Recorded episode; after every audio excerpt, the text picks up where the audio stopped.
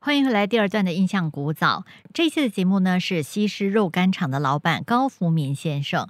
之前就谈到了，在骑驴找马，尝试了多份不同的工作之后呢，在朋友的推荐之下呢，来到了一家位于五级市一带的点心茶楼工作。当时在这个点心茶楼工作的情况是怎么样的？因为那时候那个 Boogie Street 那一边的是不夜天嘛，哈盖，啊，对对，嗯，就所以北刷浦那边晚上还是很多人的。对对对，有一些人妖啦，龙蛇混杂的一个地方啦。所以那个时候茶楼是在哪里呢？ a b e r Street 再下来旁边各两间店屋而已，这样那个路口以前刚好是车站，就是那个去新山的那个巴士车站那里那一附近嘛。以前有两个车站很靠近的，不同巴士停的。维多利亚 Street 这边的店屋还在吗？就是你，店路有就是翻新了啦。嗯嗯嗯啊，翻新大坡二马路， ，Victoria 啊 Street，OK，、大概就是那个哈街的斜对面 a b e r Street，在下的至于一个红绿灯嘛，十字路口嘛，我们的大概就在中间而已。那个叫做潮州人的叫南园酒家啦，啊，南方的南，南方的南，嗯，然后花园的园，对对对，南河南方酒家，九街。嗯、哦，对啊，他们是已经是顶给我的老板，那么老板跟他改成茶楼，二十四小时的茶楼，哇，所以要轮班吗？还工作的人就是一班，卖的人就两班。所以做那种半夜的班很辛苦吧？对的，相当吃力的，因为到半夜呢，你会好像梦游啊，啊，那迷迷糊糊这样子的。所以凌晨一两点还是有很多食客吗？是哪一些人？十二点多到一点的，就是那些去那边喝酒啦、那边玩乐的人。三点到四五点这一段呢，就是那边收工，那边收工的人就来吃一点东西，然后才回家的。所以有看过美国水兵会去酒楼、茶楼吃东西吗？有的，有的，他们的战舰要开的时候哈、有好多美军是不想回去的，那些他们的那个宪兵就来来推他们回去吧， 来抓人啊！啊，来抓人的 嗯啊，这样这样去去去去追的，哈，啊。不想回去是怎样？赖在这里吗？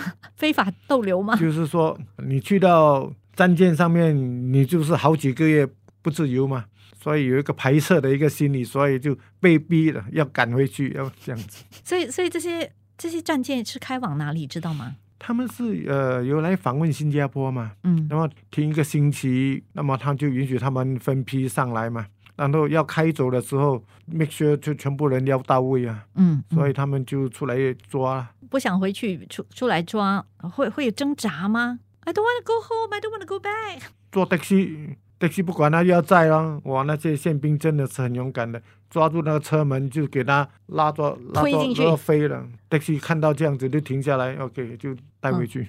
OK，所以那个时候战舰停停靠在哪里，你知道吗？那个时候我就哦，OK，那个时候是在职工会大厦后面呢那个那个海域，他们是从那边走出来的，宣腾威、坦中帕嘎那一宣带，登威啊，对外面的那个那个海域，那边有一个码头有的有的， ，Prince Edward 那边是不是？靠近那边就是连带着那个 finger beer 嘛哈。啊，对对对对，啊，就是那一带，那一带，是，所以他们就从那边下船，然后就走到哈盖这边来玩了。对对对，哦，船要开的时候，宪兵就下来抓他的水兵，对亲眼看过他们来抓。有有有，就是如果能够没有被他抓抓到的话，他们就看能走多远就走多远了、啊如果被他抓，他不敢反抗， OK 他不 OK，敢反抗。